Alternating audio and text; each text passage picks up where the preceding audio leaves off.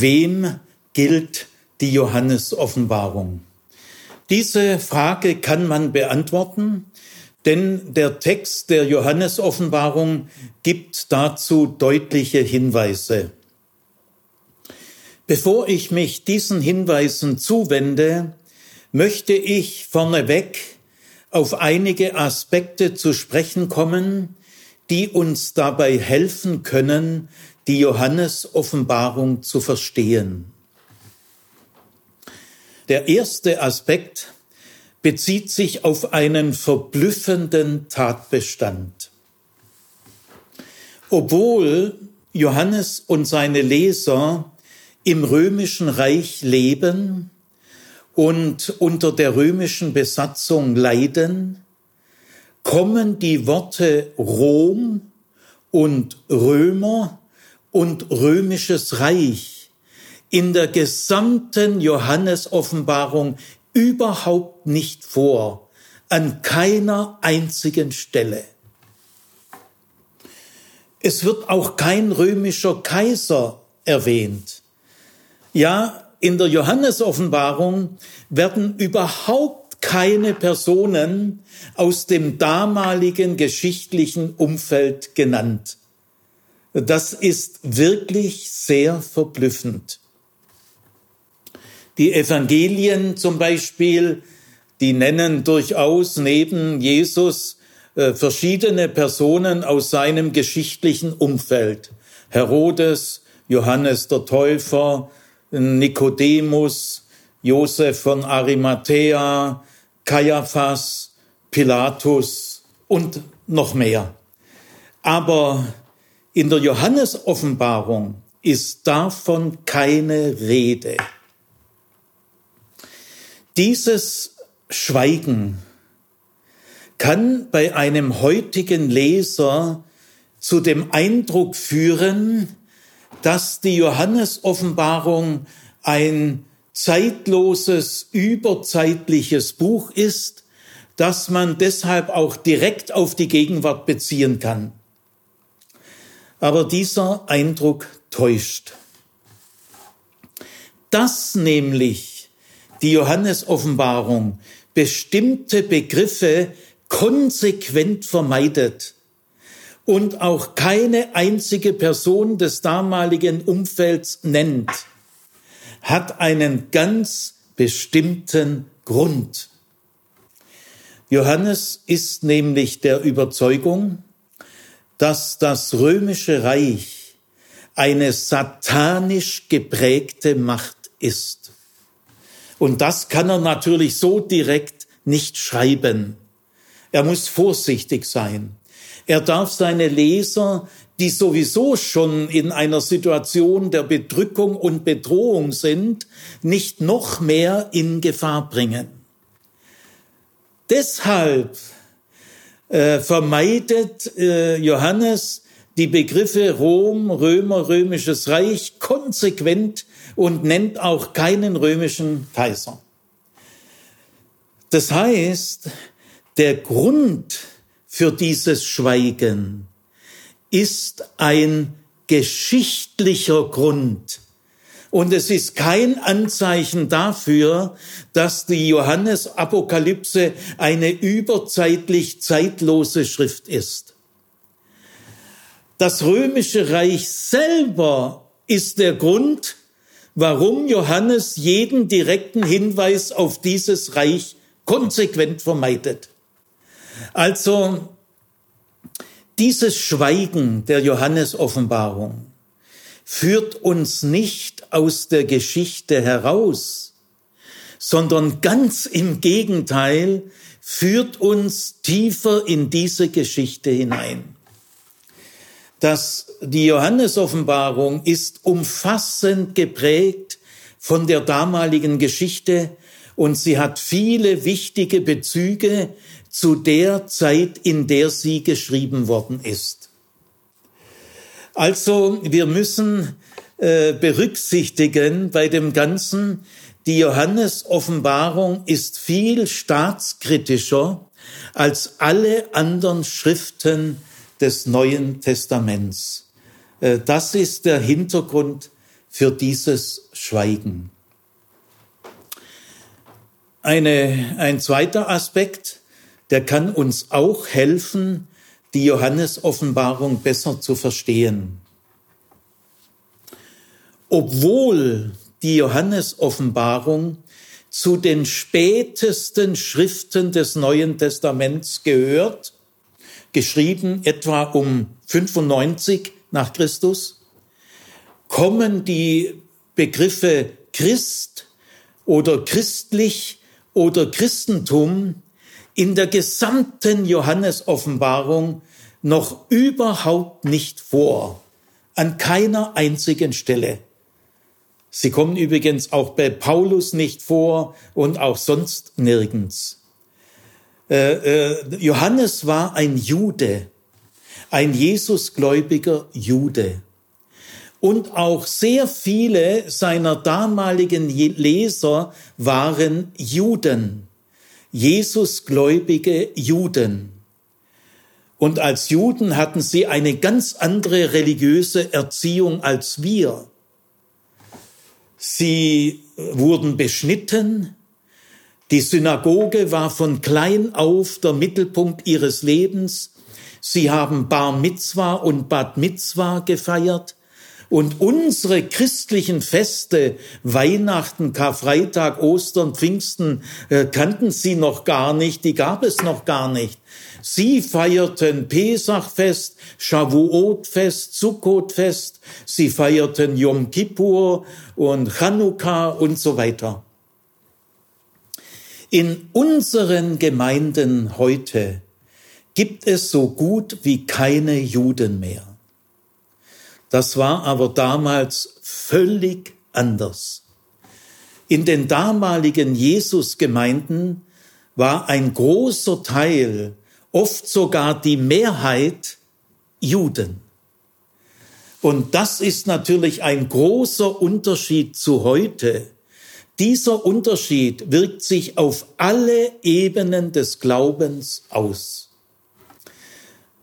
Ein Christentum, wie wir es heute kennen und gewohnt sind, gab es im ersten Jahrhundert nicht.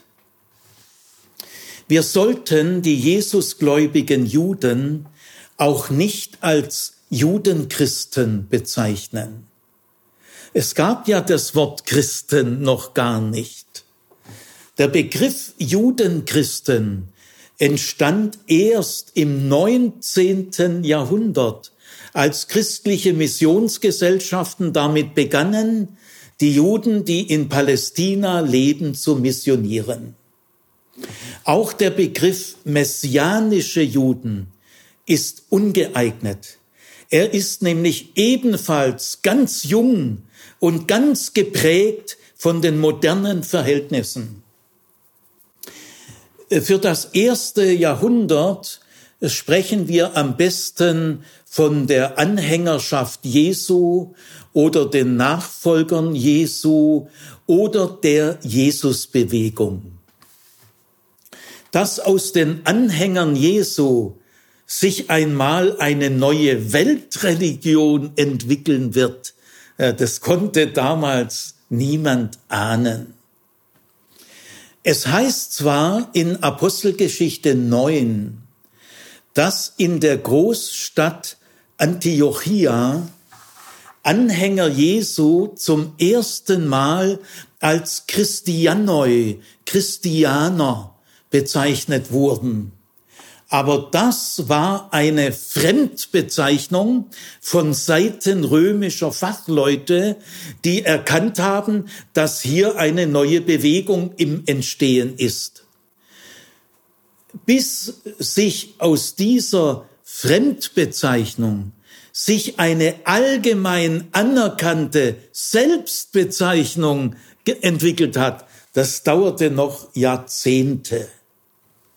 Also die Begriffe Christ und Christentum haben sich erst im Laufe des zweiten Jahrhunderts durchgesetzt, und zwar in der zweiten Hälfte deutlicher als in der ersten Hälfte. Ein äh, dritter Aspekt. Was können wir heute mit Sicherheit sagen über die Situation der Juden in der Zeit der Johannesoffenbarung? Die damaligen Juden waren immer noch zutiefst erschüttert und bewegt von der großen Katastrophe, dem Trauma der Zerstörung Jerusalems durch die Römer im Jahr 70 nach Christus. Die römischen Legionen haben in einem mehrjährigen Krieg ganz Galiläa zerstört, ganz Judäa und dann vor allem auch die Hauptstadt Jerusalem und den Tempel, das Zentrum des damaligen Weltjudentums. Nach Josephus hat dieser Krieg über eine Million Tote gefordert und ungefähr 100.000 Juden sind in die Sklaverei gezwungen worden. Äh, diese Katastrophe, dieser Krieg hat für die Juden sehr viel verändert, auch langfristig. Es gab keine Wallfahrtsfeste mehr. Es gab überhaupt keine Wallfahrt mehr. Es gab keine Opfer mehr, keine Priester, kein Hohepriester. Der Hohe Rat musste neu gebildet werden, jetzt ohne Priester, das heißt ohne die Sadduzäer. Überhaupt das gesamte Judentum musste sich neu formieren. Wie können wir als Juden ohne Tempel, ohne Jerusalem, ohne Wallfahrten, ohne Opfer, wie können wir da leben und bestehen? Von diesen Ereignissen waren die Juden damals tief umgetrieben und die Jesusgläubigen Juden natürlich auf ihre Weise auch. Also die hatten ganz andere Probleme als wir heute. Jetzt äh, können wir natürlich sagen, äh, ich interessiere mich gar nicht so sehr für die Römer und die Geschichte. Ich interessiere mich viel mehr dafür, wie man die Johannesoffenbarung auf die heutige Gegenwart beziehen kann und was sie für mich persönlich bedeutet. Diese Frage ist schon berechtigt. Sie ist auch notwendig. Wir machen es ja mit der gesamten biblischen Botschaft so. Und auch in dieser Vortragsreihe wird diese Frage noch sehr zur Geltung kommen. Aber wir sollten diese Frage nicht so stellen, dass wir die ersten Leser der Johannesoffenbarung, das sind ja unsere damaligen Schwestern und Brüder, dass wir sie von vornherein ausblenden, mehr oder weniger dass wir sie ignorieren, damit wir umso besser direkt in die Gegenwart springen können. Es geht nämlich gar nicht einfach nur um die Frage, wie sehr interessieren mich die Römer und ihre Geschichte. Es geht viel mehr um die Frage, wie sehr interessieren mich meine damaligen Schwestern und Brüder, ihr Leben und ihr Leiden. Diese Frage ist wichtig. Das ist nicht nur eine Frage äh, an unsere geschichtliche Bildung, sondern das ist eine Frage an unser Herz. Es ist eine Frage nach unserer Herzensbildung. Und äh, ein letzter, vierter Aspekt. Ich möchte noch einige Worte sagen zu denjenigen heutigen Zeitgenossen, die sich durchaus für die Römer und ihre Geschichte interessieren.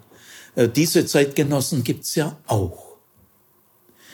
Bei ihnen äh, stehen meistens die kulturellen Errungenschaften der Römer im Vordergrund. Die Römer haben über weite Entfernungen beeindruckende Wasserleitungen gebaut, Aquädukte.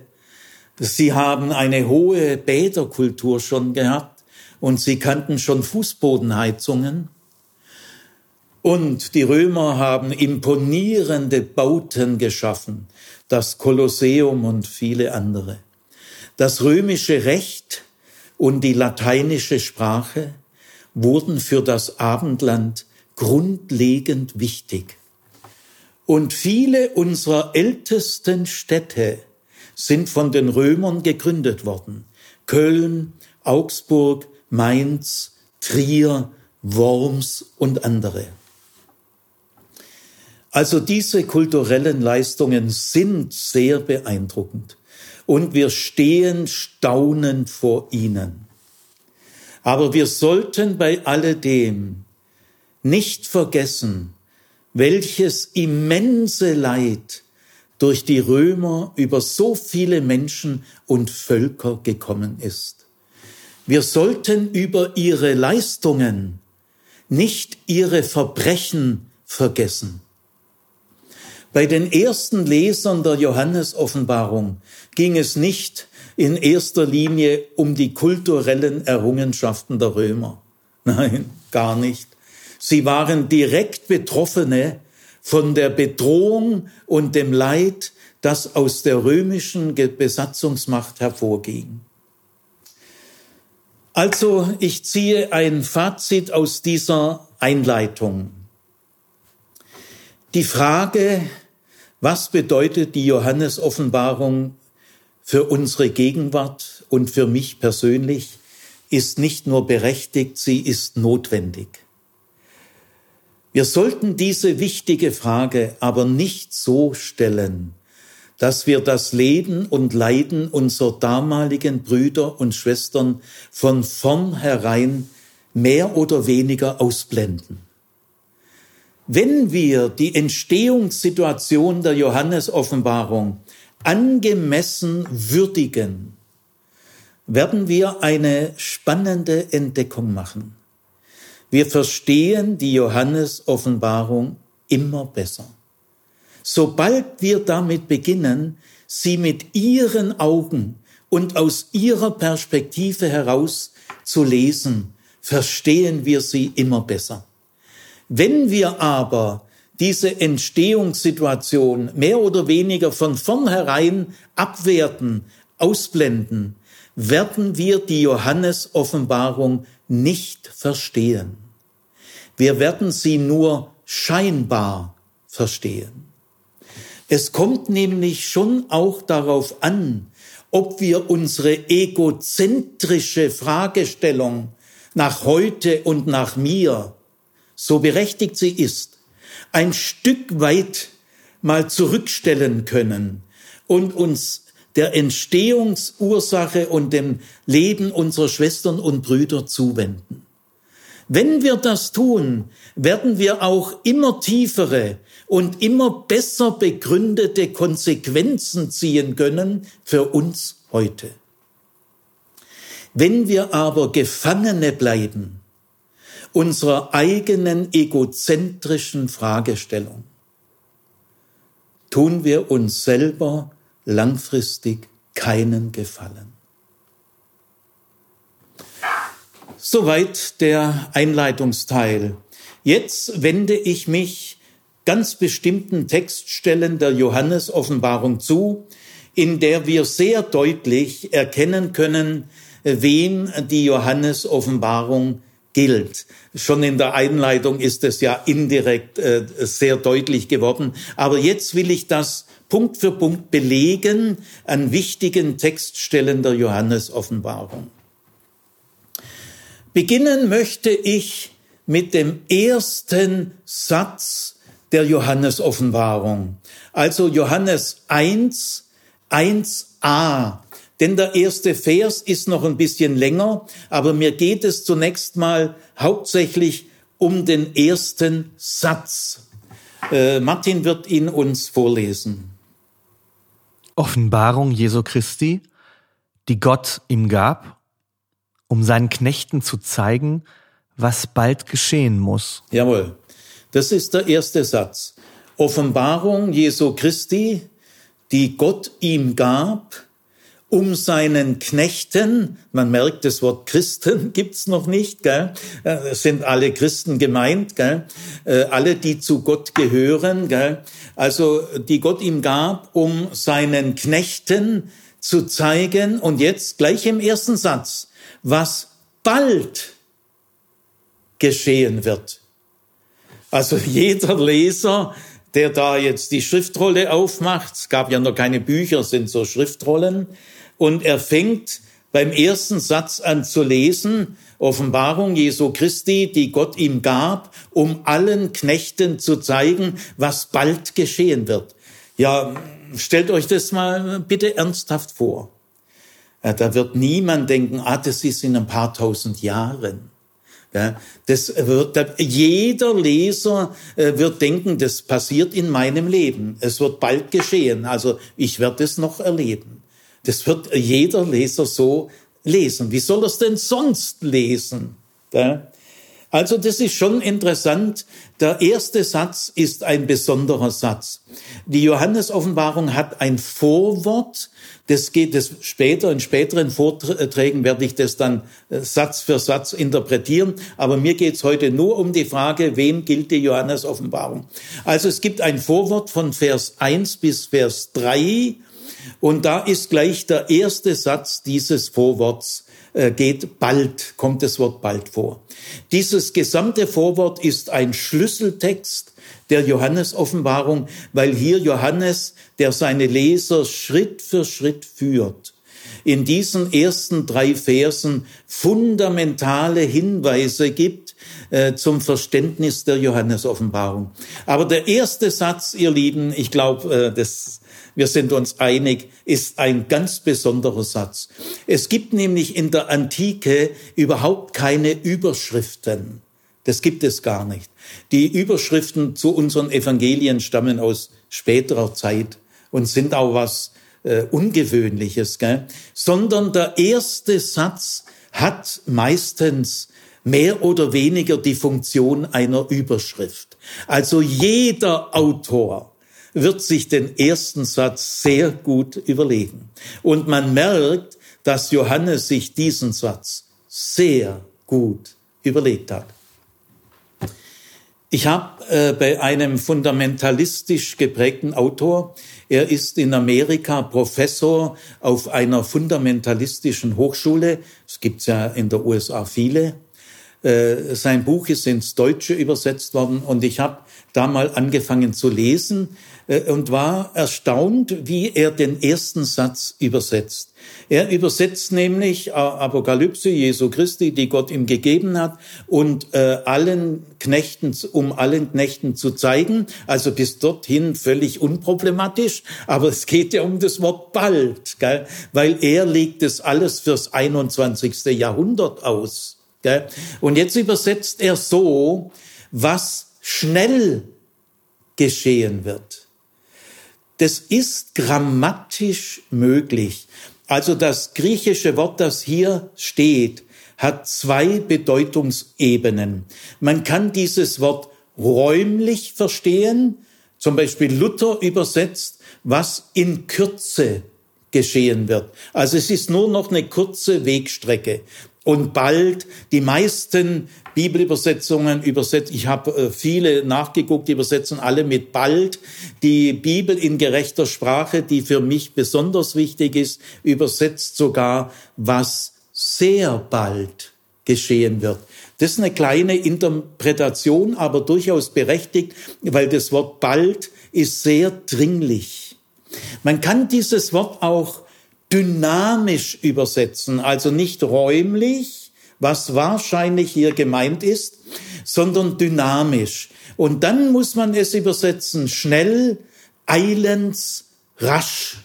Gell? Kann man auch. Gell? Also äh, habe ich gedacht, na ja, gut, der, der kann offensichtlich gut Griechisch. Gell? Also er übersetzt, was schnell geschehen wird. Ist zwar unüblich, aber möglich. Und jetzt war ich aber wirklich von der Rolle, wie er das interpretiert. Er interpretiert es nämlich so, dieses schnell ist so gemeint, nach seiner Meinung. Wenn es dann mal zum Weltende kommen wird, zum Weltuntergang, zum Weltgericht, bei ihm irgendwie im 21. Jahrhundert, dann geht alles sehr schnell. Also er, er versteht dieses Wort schnell so, wenn es dann mal so weit ist, geht alles sehr schnell. Und dann habe ich schon geahnt und prompt, er macht es auch, er kommt mit dem Sprüchle, bei Gott sind tausend Jahre wie ein Tag. Und damit hat er seine Interpretation relativ gut abgesichert. Ja, aber nur wahrscheinlich bei seinem Publikum.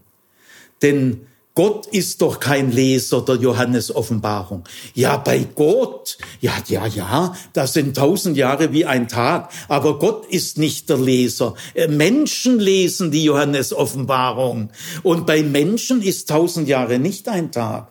Welcher Leser, der diesen Satz liest, kann auf den Gedanken kommen, ah, wahrscheinlich ist es so gemeint, äh, nach langer Zeit, dann geht alles ganz schnell. Weil bei Gott ist ja tausend Jahre wie ein Tag. Man merkt also, dieser Autor ist ganz gefangen in seiner Brille. Er merkt es selber nicht, äh, merkt man dann bei, sofort bei den nächsten Sätzen. Er ist wahnsinnig in seiner Brille drin.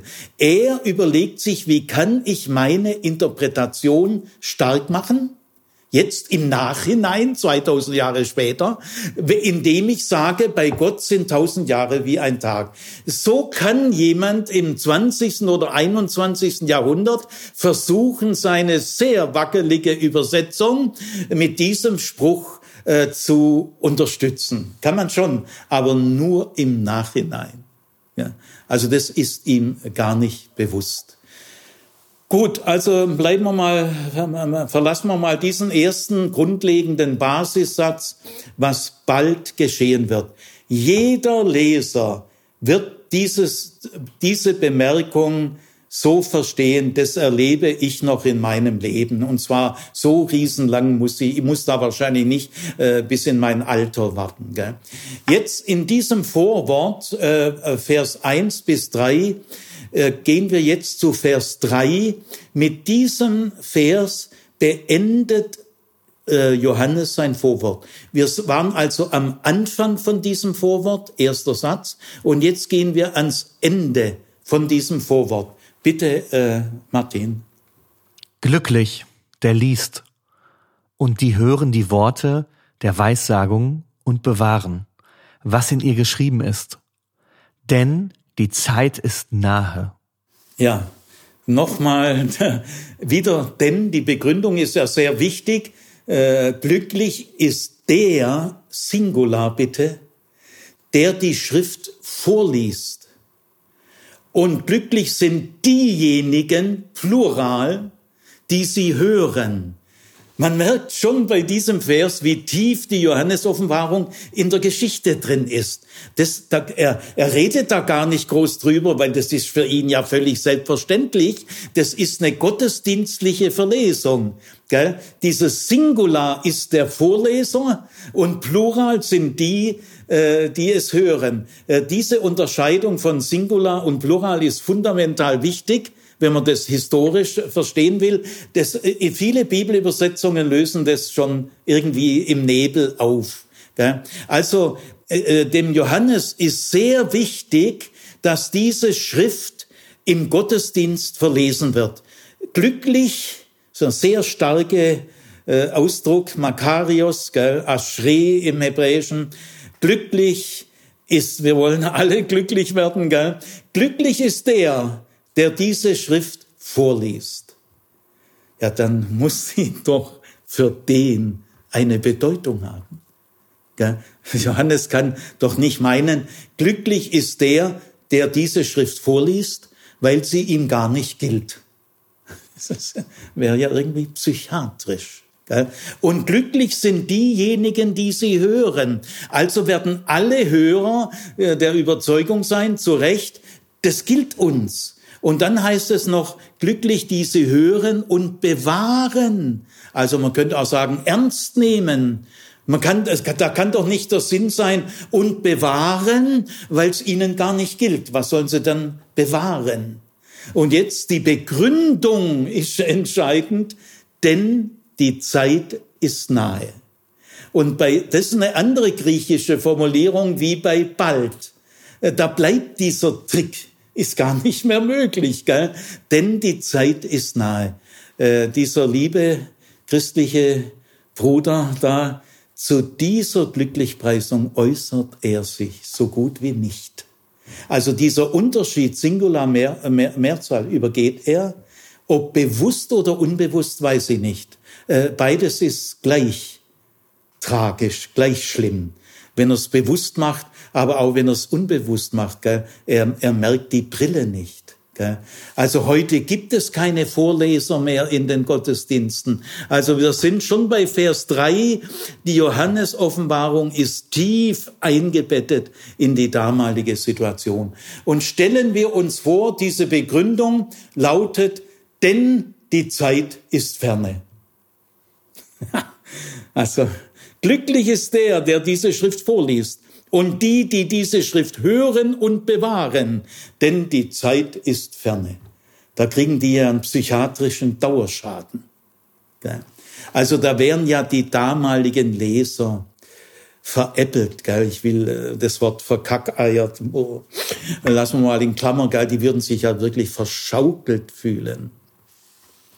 Jetzt kommt ein spannender Vers, der vierte Vers. Wir brauchen nur 4a. Johannes, den sieben Gemeinden, die in Asien sind.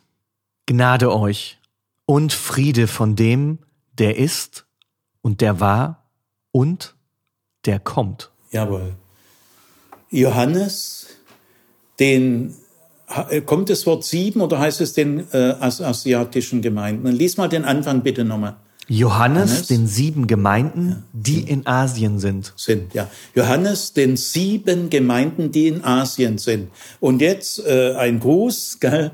das ist jetzt auf einmal ein Brief mit dieser von Paulus äh, allen Heiligen in Achaia, äh, Tacitus an Cornelius zum Gruß, gell? so fangen die Briefe in der Antike an. Also was hier jetzt völlig ungewöhnlich ist, es gibt keine einzige Parallele, weder innerhalb noch außerhalb der Bibel. Jetzt bringt der Johannes nach seinem Vorwort das gibt's, also alle äh, apokalyptischen Schriften haben irgendein Vorwort. Also das war ein gutes Vorwort, sehr prägnant, aber das gibt's eigentlich bei allen Schriften. Aber er bringt ein doppeltes Vorwort. Johannes, den sieben Gemeinden in Asia. Asia ist eine römische Provinz Asia Minor, daraus kommt dann später das Wort Kleinasien. Gell? Diese Provinz ist in der heutigen Türkei ganz im Westen, so an der Westküste, die hinüberschaut nach Griechenland. Von dieser Westküste aus 200, 300 Kilometer landeinwärts, das ist die Provinz Asia. Und da gibt es sieben Städte. Ich will äh, dazu jetzt, das ist so markant, darüber dürfen wir nicht hinweghuschen. Das sind ja die allerersten fundamentalen Hilfen zum Verstehen. Gell?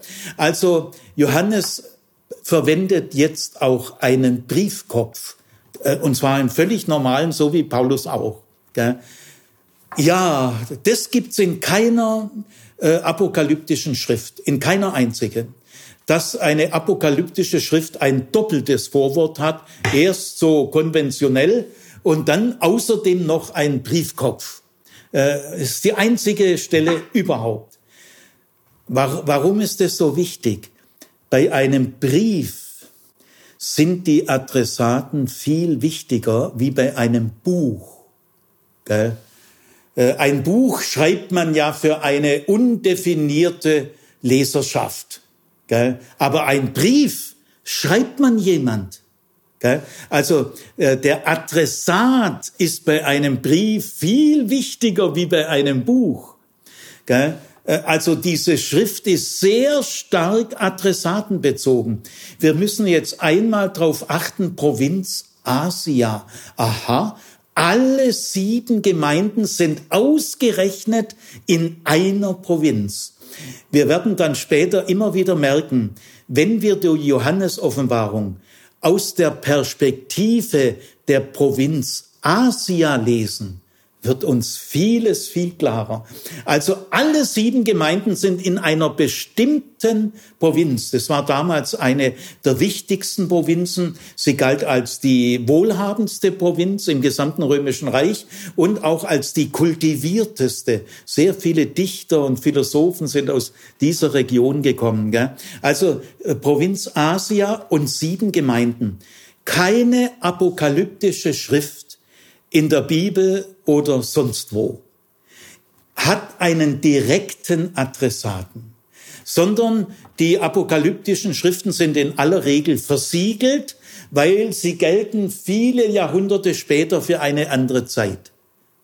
Und da weiß man ja nicht, welche Gemeinden gibt's da. Deswegen die apokalyptischen Schriften äh, sind immer eben generell an die Menschen, an die lebenden Zeitgenossen aus dem Volk Gottes, Juden, die halt in dieser Zeit leben. Aber es werden niemals konkrete Gruppen genannt. Das ist einzigartig. Also er spricht ja hier seine Leser direkt an. Euch. Also wenn Johannes nicht nur ein Buch schreibt, wenn ich jemand ein Buch geben würde, äh, könnte ich ja nicht sagen, für dich geschrieben. Aber wenn ich jemand einen Brief gebe, da kann ich sagen, du, der Brief ist für dich geschrieben. Also das heißt, die Adressatenbezogenheit wird durch diesen Briefstil äh, wesentlich verstärkt. Jetzt äh, möchte ich an dieser Stelle mal in das Schlusswort der Johannes-Offenbarung springen.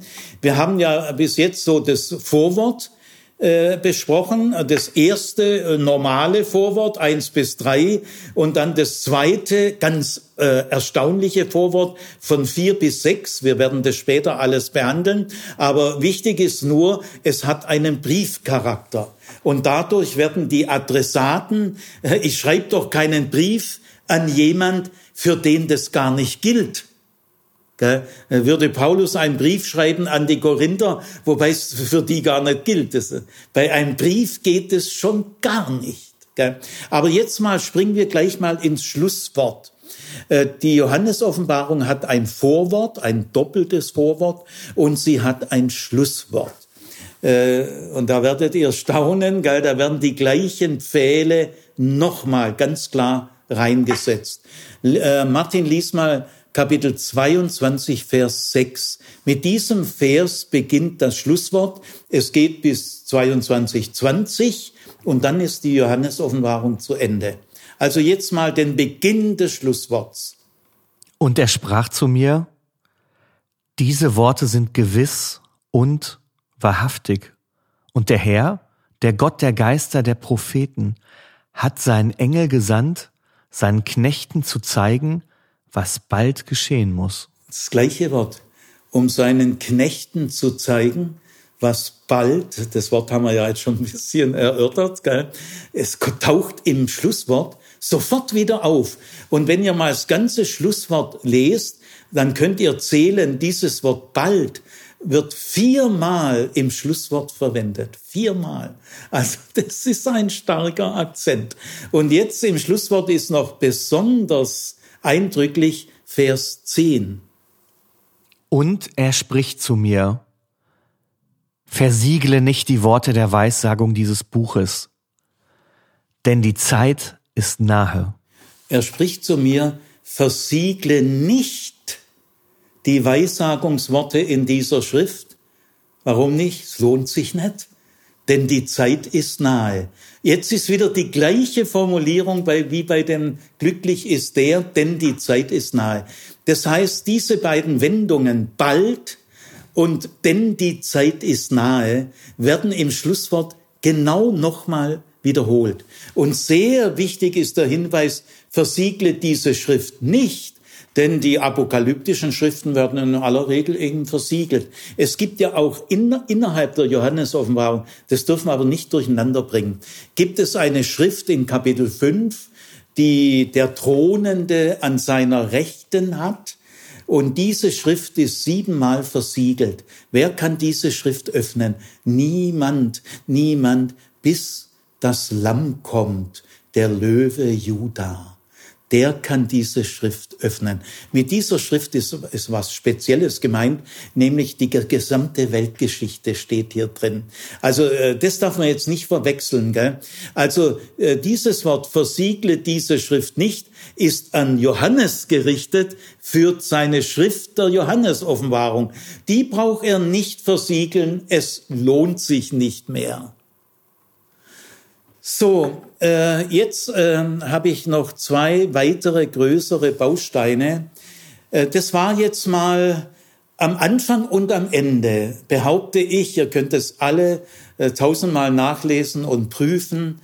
Äh, am Anfang und am Ende wird eigentlich äh, sonnenklar gestellt, die Johannes-Offenbarung denkt an ein baldiges Geschehen und sie wendet sich sehr gezielt an die Adressaten. Mir fällt übrigens noch ein Vers ein, äh, den ich auch noch gerne, den, den ihr auch hören sollt. Das ist der Vers 10 und 11 im ersten Kapitel. Vers 10 und 11. Der setzt nochmal so einen Akzent. Ich war an des Herrn Tag im Geist. Und ich hörte hinter mir eine laute Stimme, wie von einer Posaune, die sprach, was du siehst, schreibe in ein Buch und sende es den sieben Gemeinden nach Ephesus und nach Smyrna und nach Pergamon und nach Thyatira und nach Sardes und nach Philadelphia und nach Laodicea. Ja, also hier werden die sieben Gemeinden in Asia, die ja bei Vers 4 nur summarisch genannt werden, nochmal genannt und zwar jetzt jede einzelne. Äh, schreibe, was du siehst, in ein Buch, das hat Johannes dann getan, und sende es an A, B, C, D und so weiter, werden genau aufgeführt. Ja, das kann doch, wer will das so interpretieren? Die Stimme ist die Stimme eines Engels, laut wie eine Posaune, gell? Äh, meint der Engel, sende es an diese sieben Gemeinden, denn äh, die sind nicht wichtig. Es passiert ja erst im 21. Jahrhundert. Gell? Es ist ja undenkbar. Äh, äh, schreib es nieder und sende es, ist wieder Brief, Briefebene, Absender und Adressat. Gell? Äh, die sieben Gemeinden sind der Adressat denen soll er es schicken. Es steht nicht da, dass es uns schicken. Ja, sowieso nicht natürlich. Gell? Ich will bei dem Punkt äh, auch geschwind noch ein bisschen bleiben. Es kommen ja dann sieben Sendschreiben an Ephesus, Smyrna, Pergamon, Thyatira, Sardes, Philadelphia und Laodicea. Alle sieben Gemeinden sind in der Provinz Asia. Jede dieser Gemeinden kriegt einen eigenen Brief mit eigener Analyse. Äh, jede Gemeinde für sich wird ernst genommen. Damit wird ja die Lebenswirklichkeit dieser Gemeinden ja zu einem Schlüssel äh, im Verständnis dieser Schrift. Und Johannes äh, bringt diese Sendschreiben bewusst vor allen apokalyptischen Kapiteln. Bevor die beginnen, äh, erstmal die sieben Sendschreiben. Und damit werden diese Gemeinden, der Autor der Sendschreiben ist ja der Auferstandene. Der Auferstandene gibt Johannes den Auftrag und diktiert ihm sozusagen den Inhalt. Ja, würde der Auferstandene äh, Sendschreiben an Gemeinden loslassen, wo viel Analyse Kraft drinsteckt. Er gibt sich richtig Mühe. Er, er, nämlich warum? Er will diese Gemeinden vorbereiten. Johannes und der Auferstandene wollen diese Gemeinden fit machen äh, für das, was auf sie zukommt. Äh, sie sollen vorbereitet werden. Natürlich ist die Johannes-Offenbarung auch an alle Christen gemeint. Es heißt ja im Satz 1, Apokalypse Jesu Christi, die Gott ihm gegeben hat, um seinen Knechten. Das ist ein weiterer Horizont als die sieben Gemeinden. Also äh, die Apokalypse ist offen für eine universale Leserschaft. Völlig klar. Aber sie gilt speziell mehrfach genannt diesen Gemeinden. Ja. Also soweit einmal Anfang und Ende der Johannes-Offenbarung das, was kommt, kommt bald und die Zeit ist nahe und die Adressaten sind die Adressaten eines Briefes. Das heißt, sie sind unbedingt gezielt angesprochen. Bei einem Buch wird es nicht so konsequent, aber bei einem Brief schon. Jetzt der zweite Baustein ist, ähm, es wird sehr deutlich, dass schon in der damaligen Zeit, als die Johannes-Offenbarung geschrieben wurde, diese sieben Gemeinden in schwerem Seegang waren. Sie lebten schon sehr stark in einer Situation der Bedrückung und Bedrohung. Lesen wir mal dazu äh, Johannes 1, Vers 9a. Ich, Johannes, euer Bruder und Mitteilhaber an der Bedrängnis und am Königtum und am Ausharren in Jesus. Ja, in diesem Satz, ich Johannes, euer Bruder, Johannes nennt nie einen Titel, äh, er will keine Hierarchien da, sondern ich bin euer Bruder, ich bin der Johannes. Mehr sagt er nicht. Gell? Also er hat ganz flache Hierarchien, überhaupt keine Hierarchie. Gemeindeleitung interessiert ihn null. Also ich, Johannes, euer Bruder. Und jetzt euer Mitgenosse oder Mitteilhaber in der Bedrängnis.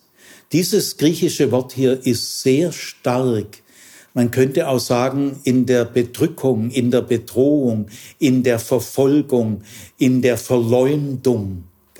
Das Wort ist hier so ein Sammelbegriff für alle möglichen äh, sehr unangenehmen Dinge. Ich bin euer, äh, wir haben die gleiche Erfahrungswelt. Äh, ich bin Teilhaber eurer Erfahrungswelt. Wir leben beide schon in der Bedrückung und wir harren beide aus. Geh mal jetzt in, den, in das Schreiben nach Ephesus, das ist das erste Schreiben. Ephesus ist auch die größte Stadt an der Küste. Und da geh mal, äh, wir werden diese Schreiben alle behandeln. Geh mal in Vers 3. Ich, mich, ich will nur bestimmte Dinge jetzt mal von vorneweg herausziehen. Vers 3.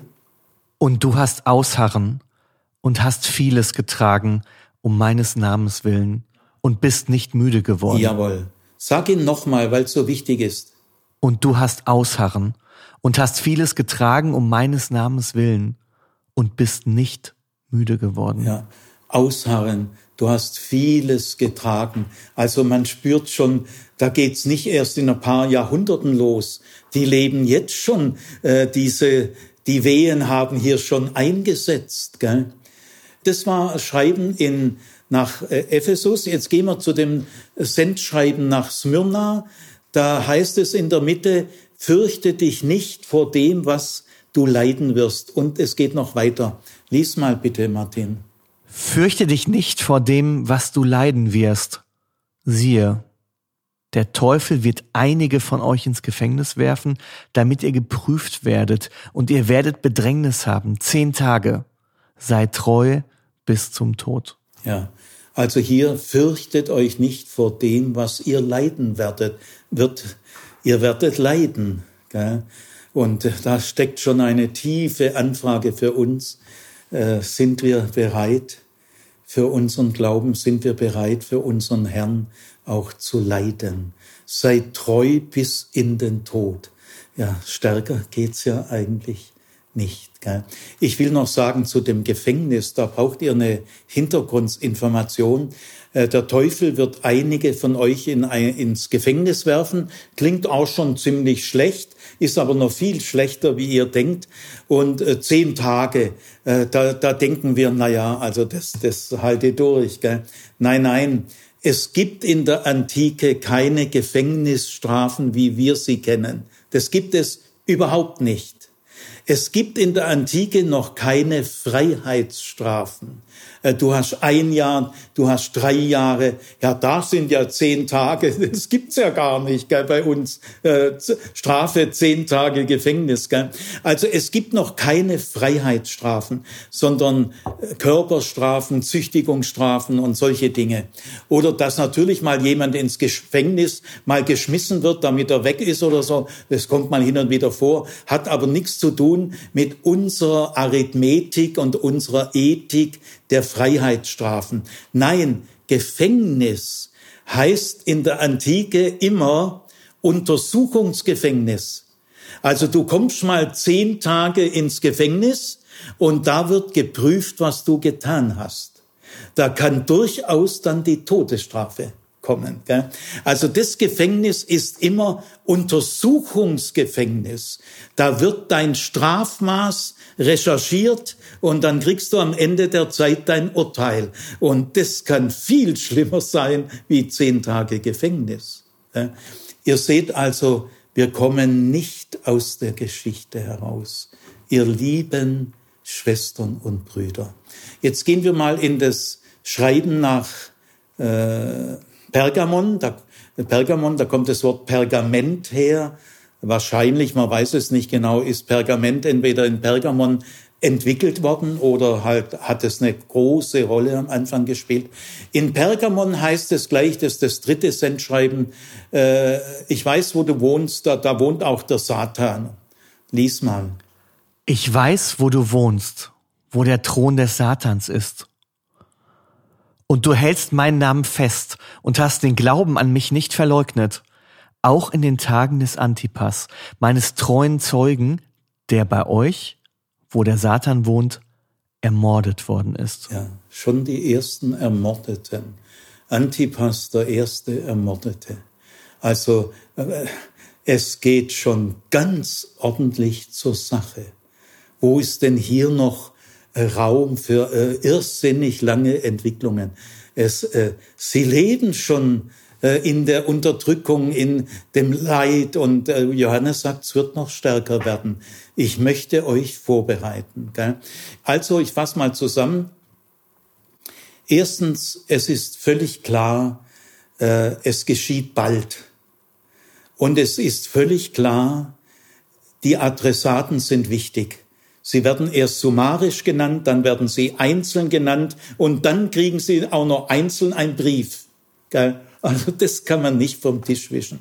Es gilt zuerst mal Ihnen. Und dann, wenn wir das äh, klar haben, dann braucht ihr euch keine Sorgen machen. Die Schrift kann man sehr aktuell auf heute beziehen. Ja. Gut, äh, jetzt ähm, wenden wir uns äh, einem ganz brisanten Kapitel zu, mitten in der Johannesoffenbarung, dem Kapitel 13. Das Kapitel 13 ist ein besonders neuralgisches Kapitel. Sehr viel von der Gesamtinterpretation der Johannesoffenbarung entscheidet sich an diesem Kapitel. Wir äh, tun das nicht ganz interpretieren, das kommt noch. Ich habe ja eine Zwölfer-Serie, es wird alles noch kommen. Aber ich will hier schon bei der Frage, wem gilt die Johannes-Offenbarung, will ich mal hier ein paar wichtige Hinweise nennen. Äh, fang mal bei dem Kapitel 13 an äh, mit Vers 1, mal nur Vers 1, ganz. Und ich sah aus dem Meer ein Tier aufsteigen, das zehn Hörner und sieben Köpfe hatte, und auf seinen Hörnern zehn Diademe und auf seinen Köpfen Namen der Lästerung. Ja, jetzt mal den ersten Satz nochmal ganz von vorne, ganz. Und ich sah aus dem Meer ein Tier aufsteigen. Jawohl, soweit. Also das 13. Kapitel beginnt ganz neu. Das ein, davor waren andere äh, Sachverhalte, also es ist ein tiefer Einschnitt.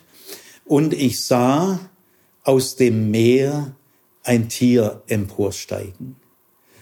Jetzt erstmal zum Stichwort Meer.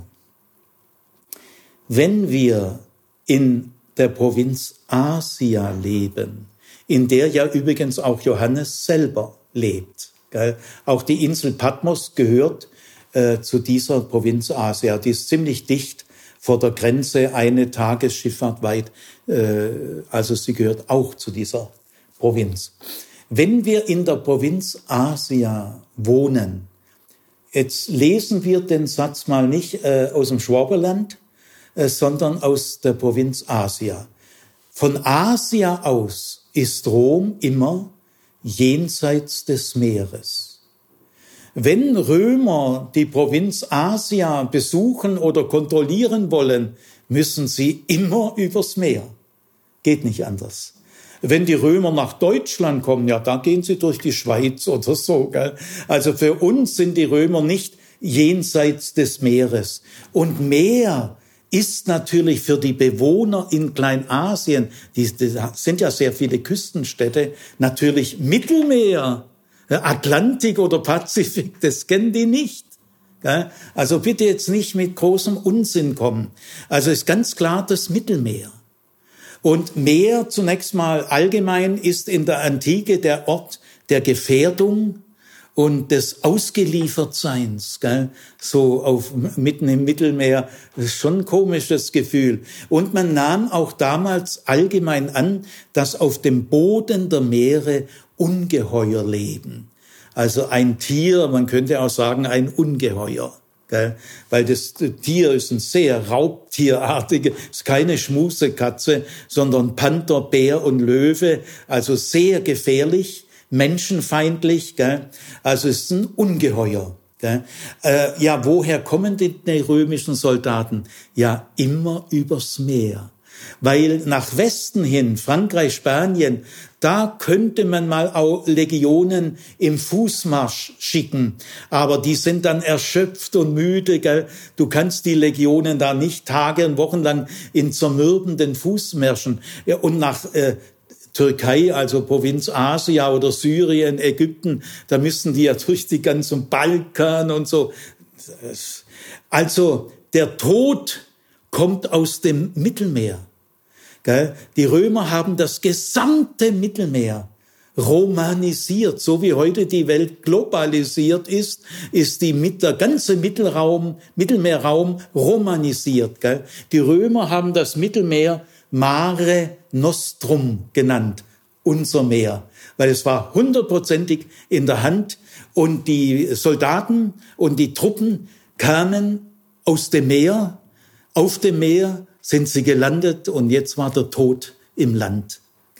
Also es geht um das Mittelmeer. Und ihr müsst es alles jetzt aus dieser Perspektive, äh, äh, nicht aus unserer süddeutschen. Jetzt äh, ein Tier und jetzt wird, ach so ja, das Tier hatte zehn Hörner und sieben Köpfe. Die Johannesoffenbarung ist doppelt verklausuliert für uns heute. Deswegen ist sie auch so schwer zugänglich. Sie ist doppelt chiffriert. Einmal ist sie politisch chiffriert, weil Rom, Römer, römische Kaiser, kein Wort, das wäre viel zu gefährlich. Äh, also er muss da äh, verdeckt formulieren, dass die Römer da nicht draufkommen. Aber es gibt noch eine andere Kodierung, das sind die apokalyptischen Bilder. Die kann man allerdings lernen, so wie englische Vokabeln. So könnt ihr die lernen. Also ich, ich sage jetzt mal zwei apokalyptische Vokabeln. Hörner stehen immer für Macht, für Machtsysteme, für Herrschaftssysteme. Zehn Hörner Wahnsinn, ist die Zahl der Vollständigkeit. Also super, eine totale Supermacht. Und nachher heißt ja auch, auf den Hörnern haben sie Diademe, nicht Kronen ist nicht gut. Diademe, das sind auch Herrschaftszeichen. Und die Köpfe, die stehen für die Herrscher selber. Also Hörner stehen für Herrschaftssysteme und Köpfe stehen für Herrscher. Und jetzt, äh, dieses Tier wird auch verklausuliert äh, den Lesern dargeboten. Aus, äh, die Leser, die das Alte Testament gut kennen, verstehen das. Gell? Ihr müsst bei der Johannes-Offenbarung immer auch fragen, wie liest ein damaliger Jude die Johannes-Offenbarung, der das Alte Testament sehr gut kennt? Und ich sage euch, der hat nicht die Schwierigkeiten von uns heute. Äh, also lies mal Vers 2. Und das Tier, das ich sah, war gleich einem Panther und seine Füße wie die eines Bären und sein Maul wie eines Löwenmaul und der Drache gab ihm seine Kraft und seinen Thron und große Macht. Ja. Jeder Jude, der das Alte Testament kennt Und äh, es gibt im Alten Testament äh, ein apokalyptisches Buch, das Buch Daniel. Das hat sehr viele Bezüge zur Offenbarung. Es gibt keine Schrift im Neuen Testament, in dem auch nur annähernd so viele Anspielungen auf das Alte Testament enthalten sind wie in der Johannes-Offenbarung. Aber Johannes zitiert nie. Er sagt nie, wie geschrieben steht. Es sind immer nur Anspielungen. Die sind aber zum großen Teil so deutlich, dass äh, jeder Bibelkenner das weiß. Und in diesen Gemeinden gibt's ja immer auch einige sehr gute Bibelkenner und die helfen dann den anderen. Also in Daniel 7 gibt es auch schon diese Tiere, auch schon diesen Panther, diesen Bär und diesen Löwen. Und bei Daniel 7 ist es ein verschlüsselter Text für Weltreiche. Jedes dieser Tiere ist ein Weltreich. Äh, und zwar jedes Tier für sich bei Daniel. Also äh, Daniel denkt an die Babylonier, an die Meder, die Perser und die Seleukiden. Das sind die vier äh, Großreiche, die bei Daniel eine Rolle spielen. Aber hier werden diese Tiere in einem Tier zusammengefasst. Also das ist eine Kulmination, gell? eine totale Steigerung. Dieses Tier ist so mächtig wie Babylonier, Meder, Perser, Seleukiden zusammen. Völlig klar, das kann nur das römische Reich sein. Wer denn sonst? Was sollen die denn sonst denken? Also aus dem Tier steigt, aus dem Meer, dem Mittelmeer, dem todbringenden Mittelmeer. Rom ist jenseits des Meeres. Ja, und jetzt kommt ein ganz auffallender Satz, der ist für die Interpretation von allergrößter Bedeutung. Vers 3. Und ich sah, einen seiner Köpfe wie zum Tod geschlachtet. Und seine Todeswunde wurde geheilt. Und die ganze Erde staunte hinter dem Tier her. Ja, soweit mal. Also lies es nochmal, weil das so wichtig ist. Und ich sah einen seiner Köpfe wie zum Tod geschlachtet. Und seine Todeswunde wurde geheilt. Und die ganze Erde staunte hinter dem Tier her. Ja, also jetzt, das Kapitel hat insgesamt 18 Verse und in diesem Kapitel wird das Tier uns vorgestellt. Gell? Es kommt aus dem Meer, es hat Raubtiercharakter, es kulminiert das Danielbuch, es kann ja nur das Römische Reich sein. Und äh, jetzt schon Vers 3, also sehr früh, kommt eine merkwürdige Aussage, die, die kommt überhaupt nirgends vor. Die hat kein apokalyptisches Vokabular, wo ich sagen kann, Leute, ich sage euch mal gell, Hörner sind Machtsysteme, Köpfe sind Herrscher und so. Und da kann man viele solche Dinge sagen.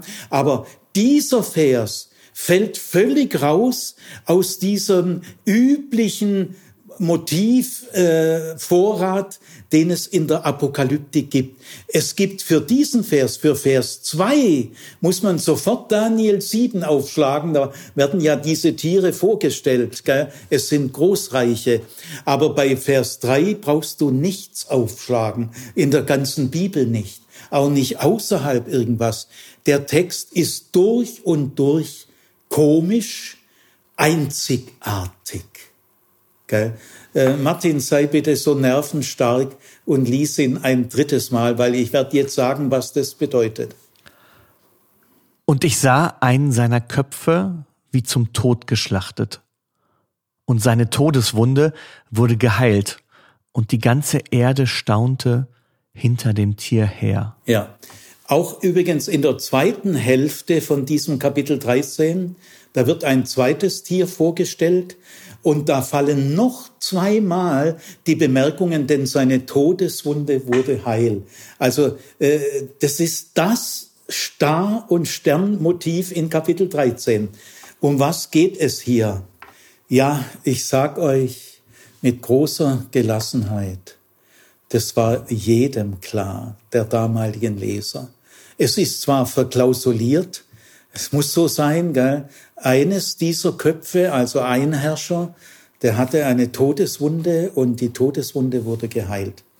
Es gibt bei Nero, nur bei Nero, Bei keinem anderen Kaiser und auch sonst bei keiner geschichtlichen Gestalt äh, aus dem größeren Umfeld. Es, es gibt's nur bei Nero.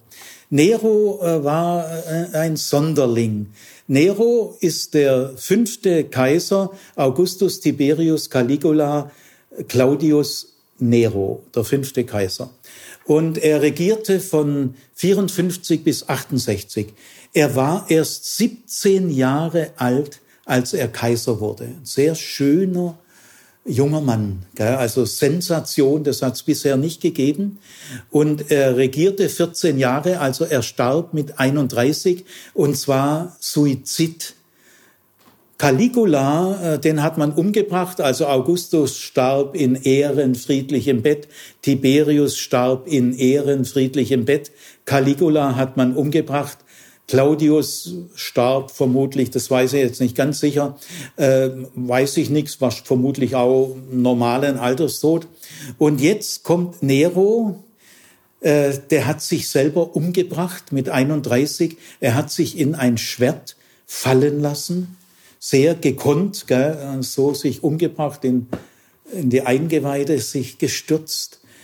Äh, und äh, Nero war sehr verhasst in der Elite der Römer, dieser Spinner da. Äh, Nero hat relativ erfolgreich angefangen, everybody's Liebling. Und dann aber im Laufe der Jahre wurde er immer tyrannischer bis hin zum Verfolgungswahn. Und als Nero dann, kluger Typ, äh, mit 31 merkte, alles verspielt, äh, hat er Suizid begangen. Er ist dann auch ohne große Beerdigung verbrannt worden was man sonst überhaupt nicht macht. Ja, also die Beerdigung war nicht prunkvoll, sondern zack, weg mit dem. Jetzt ist aber so, dieser Nero war äußerst beliebt bei den Massen, bei den Plebejern, bei den einfachen Leuten. Denn Nero hat es verstanden, die äh, einfachen, die einfache Masse bei Laune zu halten. Er hat sehr viel für sie gemacht, immer wieder lebenskostenlose Lebensmittel Spende, Großaktionen. Er hat auch immer wieder Spiele, Gladiatorenspiele. Äh, das äh, Kolosseum hat es noch nicht gegeben. Das kommt erst dann bei Kaiser Vespasian. Äh, aber es gab Gladiatorenkämpfe und andere Schaukämpfe. Die konnten umsonst oder mit ganz wenig. Also Nero hat die Gunst der Masse gewonnen. Und als er jetzt starb, es war ja niemand dabei und man wusste, die Großkopfigen, die Elite hassen ihn, aber wir lieben ihn. Jetzt ist eine Legende entstanden, die sehr weit verbreitet war. Es gibt sowas wirklich nur bei Nero. Ich möchte mal sehen, was die Endzeitspezialisten da finden werden im 21. Ja, also äh, da kam eine Legende auf, Nero ist gar nicht wirklich tot. Äh, der ist zu den Partern abgehauen, ganz im Osten, außerhalb des Römischen Reiches, östlich vom Euphrat. Euphrat war die Grenze damals. Und er hat immer schon freundschaftliche Kontakte tatsächlich zu den Partern gehabt. Und der wird wiederkommen. Der wird mit einem riesigen Partherheer wiederkommen und sich in Rom rächen. Äh, das ist die Legende, die heißt Nero Redivivus der wiederkommende Nero. Jetzt kam der aber doch längere Zeit nicht, also fünf Jahre nicht, zehn Jahre. Es gab tatsächlich, der Historiker Tacitus berichtet davon, in, in, äh, im Partherreich zwei, drei Römer, die tatsächlich gesagt haben, ich bin der auferstandene Nero. Gell? Äh, einer hat sogar ein paar tausend Nachfolger gehabt, aber die Parther haben mit dem kurzen Prozess gemacht. Gell? Also auf jeden Fall diese Legende, die ging dann flöten und jetzt kam eine zweite Legende auf und die war noch, noch mehr verbreitet. Äh, Nero ist tatsächlich ins Totenreich gekommen, also er war irgendwie tot oder halbtot, also wie immer, aber er wird aus dem Totenreich zurückkommen. Nero redivivus. Vollkommen klar, ihr lieben Schwestern und Brüder, mit diesem Vers ist Kaiser Nero gemeint. Und verspekuliert euch doch nicht in grausamen Unsinn, in heutigen Jahrhunderten. Nero. Also völlig klar. Und äh, jetzt gehen wir zum letzten Vers in diesem Kapitel, äh, Vers 18. Hier ist die Weisheit. Wer Verständnis hat, berechne die Zahl des Tieres. Denn es ist eines Menschen Zahl und seine Zahl ist 666. Ja, ja ein berühmter Vers mit dieser Zahl 666. Die Zahl heißt übrigens nicht 666, das würde man ganz anders schreiben. Die Zahl heißt 666. Lies mal diesen Vers nochmal, weil er ist ja ein weltberühmter Vers. Hier ist die Weisheit. Wer Verständnis hat, berechne die Zahl des Tieres. Denn es ist eines Menschen Zahl und seine Zahl ist 666. Ja, also das ist wieder ein imposanter Abschluss. Gell? Jeder ist da elektrisiert. Gell? Äh, wenn wir diesen Text lesen, dann ist völlig klar, äh, Johannes traut es seinen Lesern zu. Es ist hier Weisheit gefordert. Berechnet diese Zahl. Das ist ein Appell, das ist sogar ein Auftrag. Also, wenn ihr den Text lest, es ist sonnenklar. Paulus ermutigt seine damaligen Leser, das kriegt ihr raus 666. Jetzt müsst ihr wissen, äh, früher in der in den alten Sprachen, das gilt für die, das Hebräische, das Griechische und das Lateinische. Vielleicht auch noch für mehr Sprachen, das weiß ich nicht. Aber in diesen drei Sprachen hat jeder Buchstabe einen Zahlenwert. Also machen wir es mal auf Deutsch. A ist eins, B ist zwei, C ist drei, D ist vier und so weiter. J ist dann zehn und ab J äh, geht es in Zehnerzahlen. Äh, IJK ist 20, L ist 30, M ist 40, N. Es geht also in Zehner-Schritten, bis man dann bei 100 ist und dann kommen Hunderter Schritte. Gell?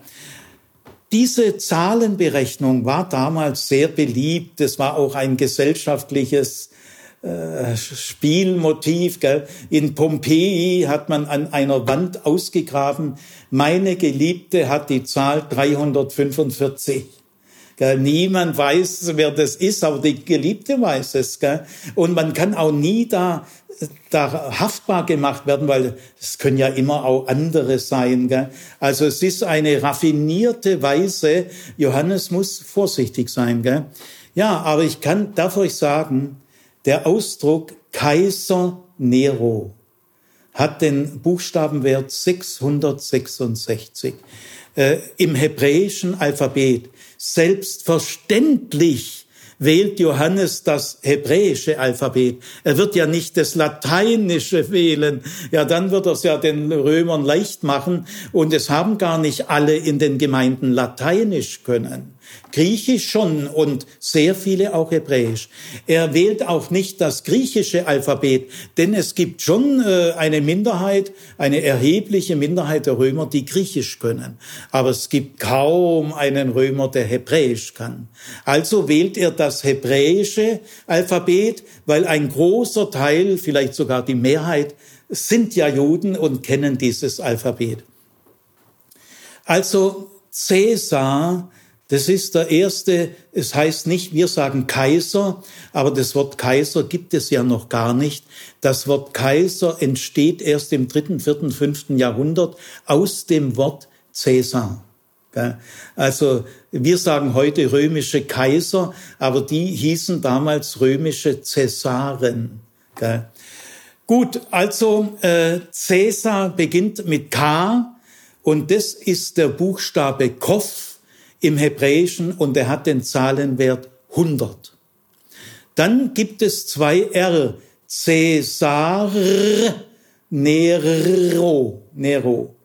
Äh, das ist der Buchstabe Resh und der hat den Zahlenwert 200. Der kommt direkt nach Kof. Resh, Kof, Resh. Also es gibt zwei R, zweimal 200, 400, dann das Kof ist 100, sind wir schon bei 500.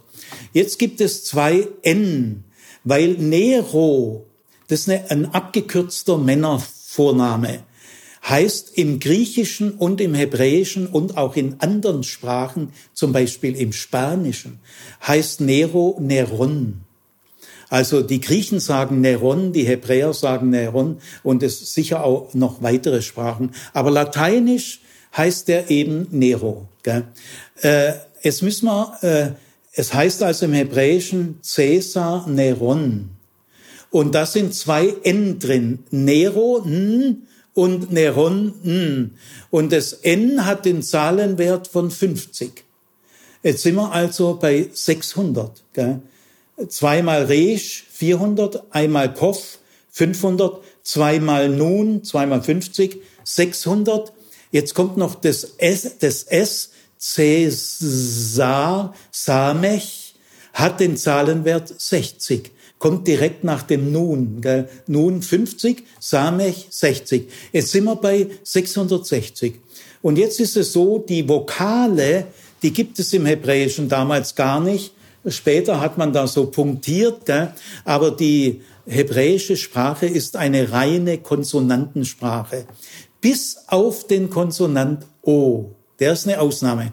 Weil den Konsonant O, das weiß jeder, der Hebräisch kann, gell? erste Stunde lernt man das Alphabet, da lernt man das schon, äh, hat, äh, hat Waff, äh, den Konsonant Waff und auf den Waff macht man einen Punkt und dann sagt man O. Also das, der Vokal O benutzt einen Konsonanten im Unterschied zu allen anderen Vokalen die da auch gar nicht vorkommen. Und dieser Konsonant Waff hat den Zahlenwert 6.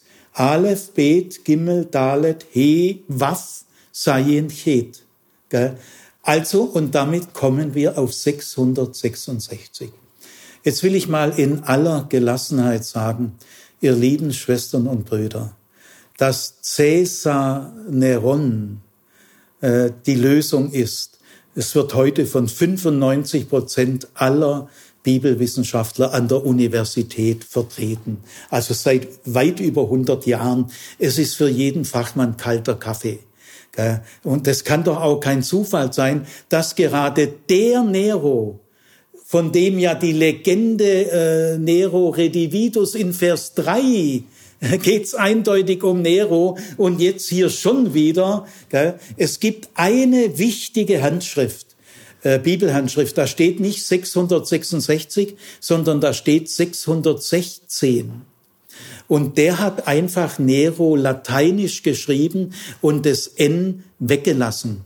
Und dann muss er 50 abziehen und dann gibt's 616. Also gerade auch diese eine sehr alte, gute Handschrift, die nicht 666 hat, sondern 616, kann man super leicht erklären. Also damit, wir bleiben ganz in der damaligen Geschichte. Äh, Johannes traute seinen Lesern zu, denkt mal ein bisschen nach, gell? Caesar, Neron, hat den Zahlenwert 666. Jetzt zum Schluss noch einen hochinteressanten Text, mit dem beschließe ich dann den Vortrag. Johannes 17, 9 bis 11. Johannes 17, 9 bis 11. Hier ist der Verstand nötig, der Weisheit hat. Die sieben Köpfe sind sieben Berge, auf denen die Frau sitzt, und es sind sieben Könige.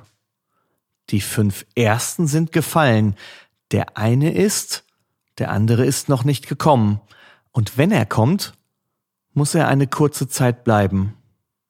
Und das Tier, das war und nicht ist, es ist selbst sowohl ein Achter als auch von den sieben und geht ins Verderben. Ja den Satz, äh, den, den Text, der ist wirklich verschachelt, den muss jetzt noch einmal lesen und ihr könnt ihn fünfmal zu Hause lesen. Gell? Ich sag äh, dann die Erklärung, die heute in der universitären Bibelwissenschaft von 80, 90 Prozent der Fachleute vertreten wird. Gell? Und ihr werdet merken, die Argumente sind sehr stark. Hier ist der Verstand nötig, der Weisheit hat. Wieder ähnlich wie bei 13, 18. Hier ist wieder Verstand und Weisheit, aber das traut er seinen Leuten zu. Die sieben Köpfe sind sieben Berge. Ich, ich greife hier mal ein. Die sieben Köpfe, äh, die ja in 13, 1 genannt wurden, zehn Hörner, sieben Köpfe. Gell? Dieses Tier mit den sieben Köpfen ist hier gemeint, das ist ganz klar. Äh, und die sieben Köpfe haben eine Doppelbedeutung, sie sind auch sieben Hügel. Das ist der unvorsichtigste Satz von Johannes, weil das ist Rom. Das war schon damals galt Rom überall als die Stadt der sieben Hügel. Aber hier ist auch von einer Frau die Rede, das ist die Hure Babylons, auf die komme ich später. Äh, das muss ich jetzt mal hier beiseite lassen. Gell? Und jetzt, es sind aber auch sieben Könige. Gell? Kaiser, das Wort Kaiser gibt's im Griechischen nicht. Und das Wort Cäsar wäre viel zu heikel. Also sagen, es sind sieben Könige. Gell? Im Griechischen sagt man das dann so. Ja, und jetzt, was ist mit denen? Die fünf Ersten sind gefallen. Gut, soweit mal. Die fünf Ersten sind gefallen, also gestorben ist hier gemeint. Augustus, mit ihm beginnt das Prinzipat, die Alleinherrschaft. Augustus ist der erste Alleinherrscher und er erhält auch vom Senat den offiziellen Titel Imperator. Den hatte übrigens Julius Caesar noch nicht.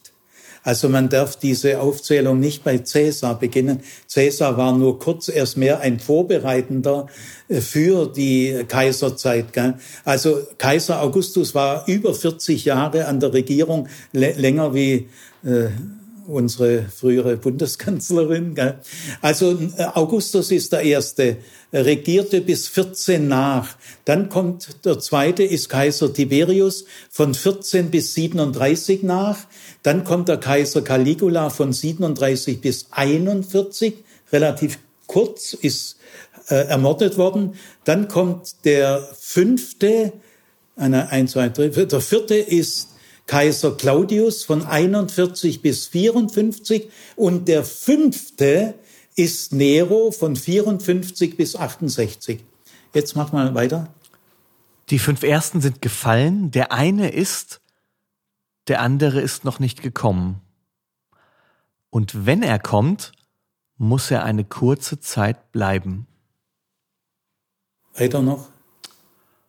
Und das Tier, das war und nicht ist, es ist selbst sowohl ein Achter als auch von den sieben und geht ins Verderben. Ja, also äh, es ist ganz klar, dieser kurze Text zielt auf den Achten, der am Schluss genannt wird der ist das Zielpunkt, ist der Achte, der geht ins Verderben. Er ist aber auch gleichzeitig einer der sieben.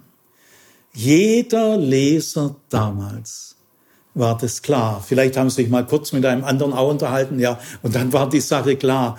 Verirrt euch bitte hier nicht in grausame Spekulationen.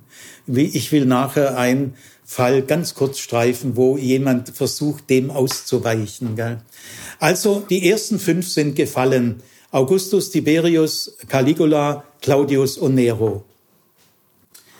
Äh, dann äh, kommt einer, der nur kurze Zeit bleibt.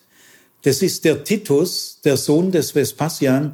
Der war nur zwei Jahre an der Regierung man weiß nicht ganz genau, ist er umgebracht worden oder hat er eine schwere Krankheit. Er war der älteste Sohn von Vespasian. Vespasian ist der sechste und der Titus, der nur kurz bleibt, ist der siebte.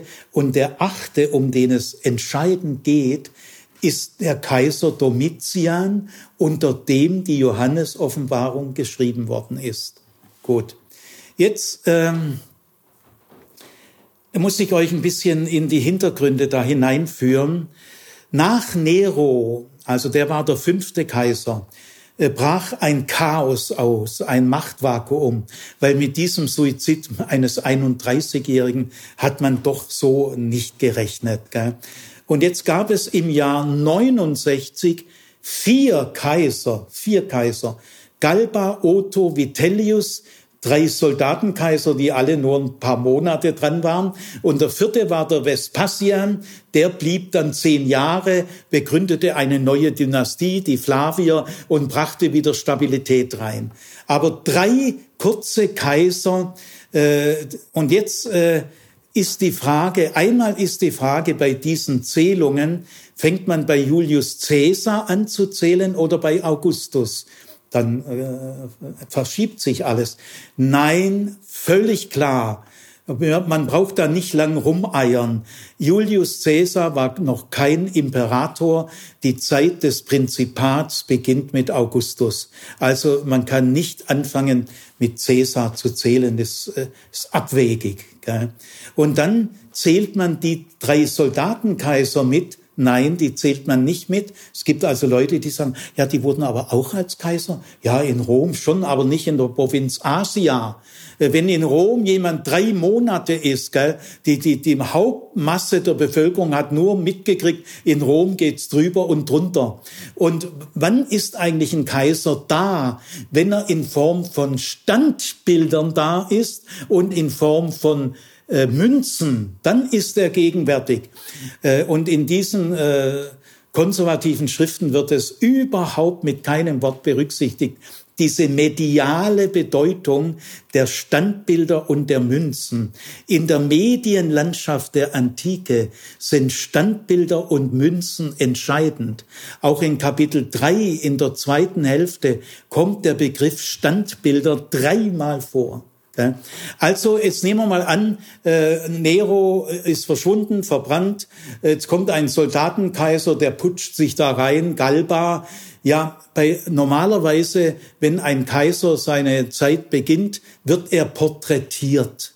Die besten Zeichner Roms porträtieren den Kaiser und der Kaiser kontrolliert es auch. Also die malen bitteschön so lange, bis der Kaiser zufrieden ist. Also es ist härteste Arbeit. Der Kaiser wird porträtiert. Das dauert, bis der zufrieden ist.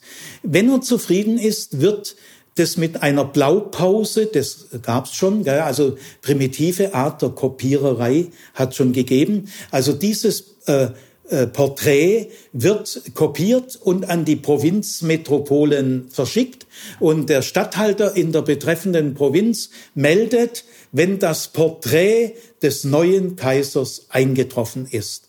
Und dann beginnt die Arbeit der Steinmetze. Die melden sich eben dann und dann muss ein Standbild vom neuen Kaiser hergestellt werden. Und erst wenn die Tausenden von Leute an den zentralen Plätzen in der Provinz Asia, wir gehen jetzt konsequent von dieser Provinz aus, äh, dann das neue Kaiserporträt in Form von Münzen und von Standbildern sehen, dann ist der neue Kaiser da. Und in drei Monaten geht es gar nicht. Also Galba, Otto und Vitellius wenn man auf die Standbilder blickt und auf die Münzen, so weit sind die gar nicht gekommen. Also, ob die jetzt in Rom von irgendeinem Spezialisten gezählt werden, ist völlig unerheblich.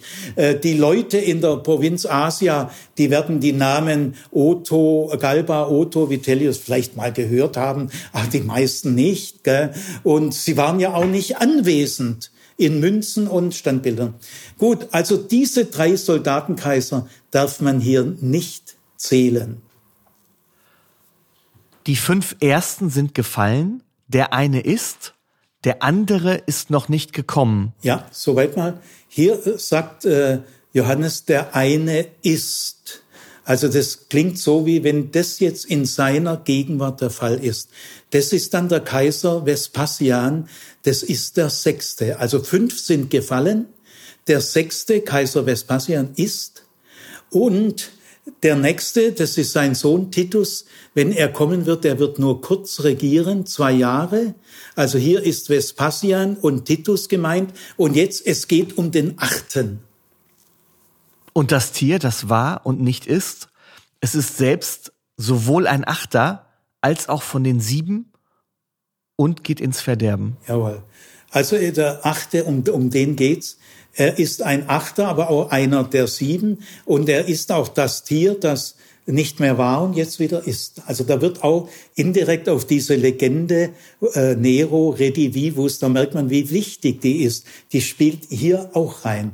Jetzt will ich das mal so auflösen, wie das in der großen Mehrheit der universitären Bibelwissenschaftler Konsens ist und dann könnt ihr euch ja damit beschäftigen. Also Vespasian ist der sechste, sein Sohn Titus ist der siebte Und Domitian ist der achte, aber auch einer der ersten sieben. Denn äh, er ist der wiedergekommene Nero. Äh, Domitian, Kaiser Domitian, der achte Kaiser seit Augustus, wenn man die drei Soldatenkaiser weglässt, und die muss man weglassen, ist dann der achte. Und jetzt äh, müsst ihr euch das so vorstellen. Als Nero Kaiser war, der war 14 Jahre Kaiser, hübscher junger Mann mit 17 Jahren, also sein Porträt, da war er vielleicht 17,5 oder so, hübscher junger Mann, wurde auf die Standbilder gesetzt, der Kopf. Alle Steinmetze wechselten nur die, Stand, die Köpfe aus.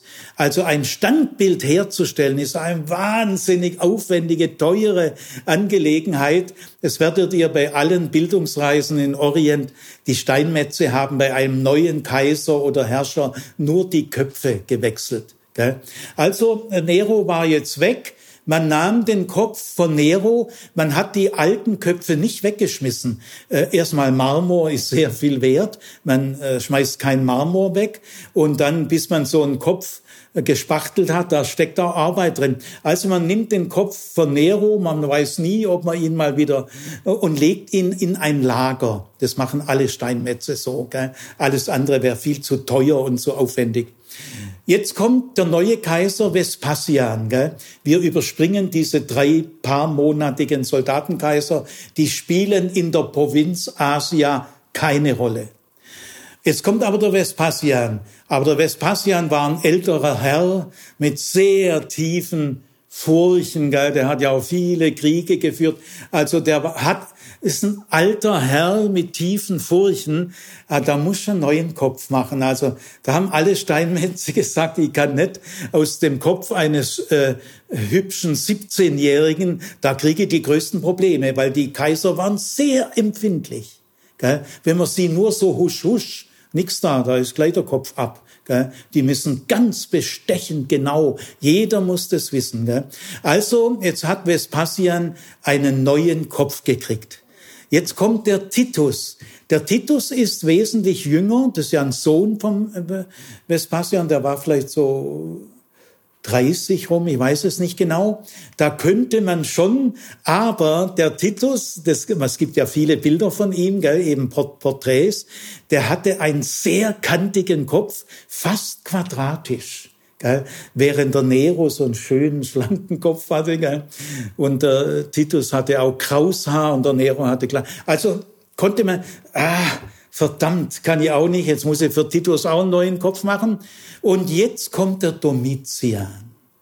Und ihr Lieben, ob ihr es glaubt oder nicht, Domitian, der war ja jetzt noch jünger wie Titus, gell, war der zweitälteste, der war so in den Zwanzigern.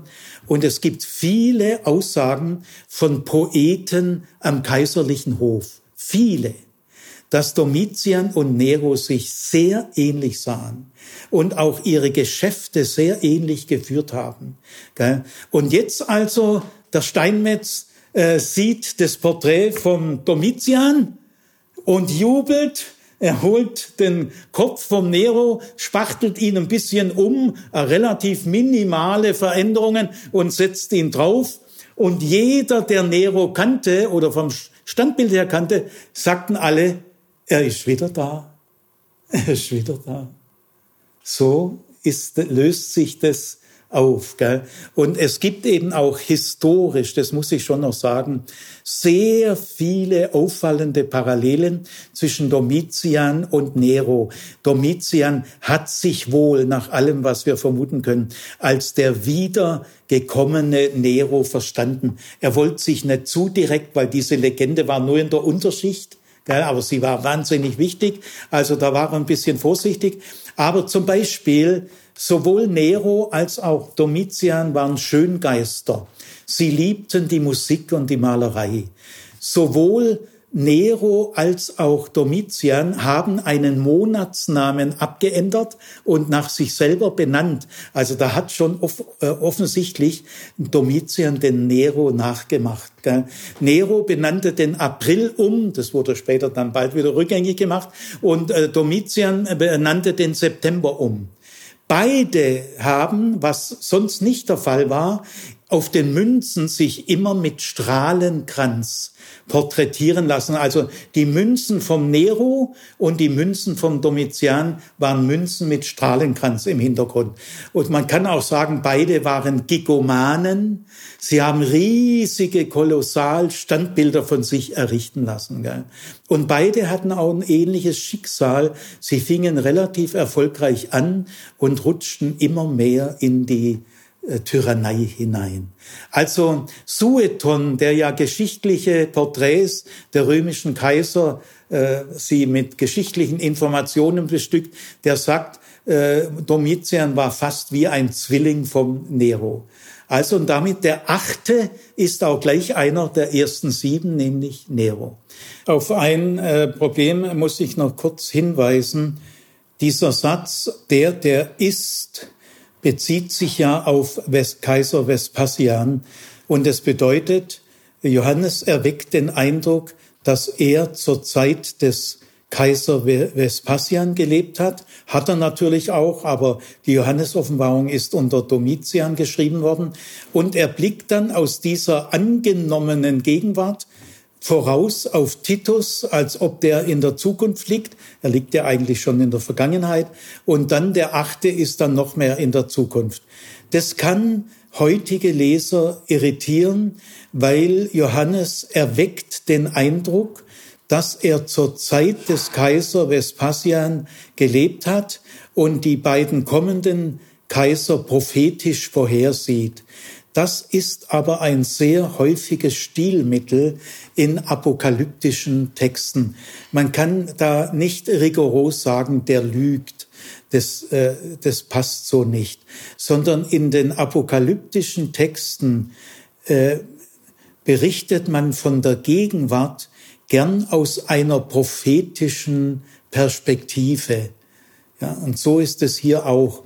Wer sich an diesem Punkt sehr stark stört, für den kann die ganze Gesamtdeutung hier wackeln.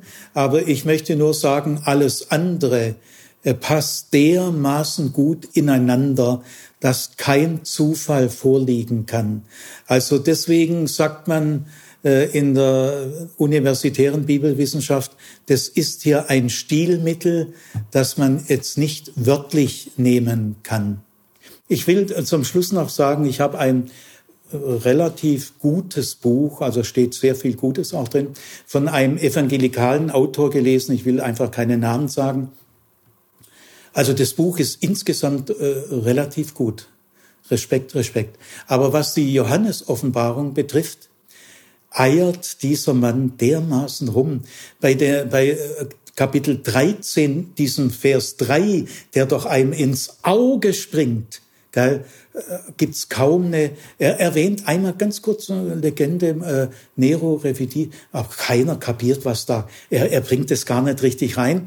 Bei dem 666 eiert er rum, das könnten auch spätere Personen, das kann doch nicht sein, dass Johannes an eine spätere Person denkt, dann kann er doch seine Leser, das muss doch eine Person sein, die seine Leser kennen.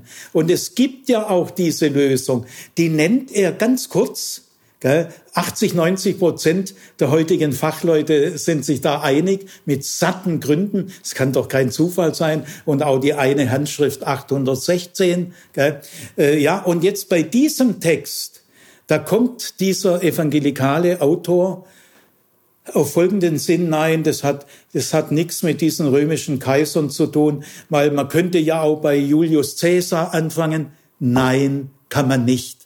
Aber er bringt es so, damit das Ganze wackelig wird. Man könnte doch auch die drei Soldatenkaiser zählen. Nein, kann man überhaupt nicht. Wenn man von der Provinz Asia her denkt, was er überhaupt nicht macht, und wenn man an die mediale Wirkung von Standbildern und Münzen denkt, darüber verschwendet er keinen Satz. Also der Mann ist Professor da muss ich schon sagen, äh, mein lieber Herr Kollege, da, es geht aber sehr husch husch bei Ihnen. Gell? Und dann kommt er, äh, bei diesen fünf sind gefallen, ja, soll man da die Soldatenkaiser, soll man Julius Caesar, ah, ich weiß auch nicht. Also es verschwimmt bei ihm alles im Nebel. Und dann der achte, das ist wahrscheinlich jemand, der noch kommt. Und die anderen sieben haben eigentlich nichts mit römischen Kaisern zu tun. Das sind symbolische Figuren für irgendwelche Weltreiche, die es in der Weltgeschichte gegeben hat oder gibt. Es erlöst das auf in symbolisches Irgendwer und irgendwann.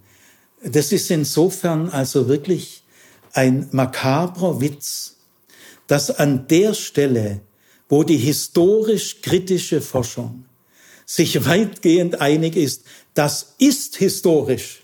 Die historisch-kritische Forschung sagt es nicht so schnell.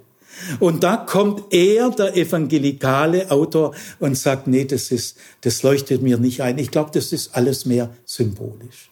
Das ist wirklich ein Treppenwitz der Weltgeschichte.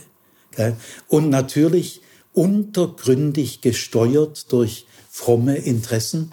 Er will nicht zu konsequent die Johannesoffenbarung aus der damaligen Zeit heraus. Er, er sagt schon, ja, die Römer waren wichtig, aber er sagt's mal, er sagt das wieder nicht. Es ist bei ihm nicht konsequent durchgehalten.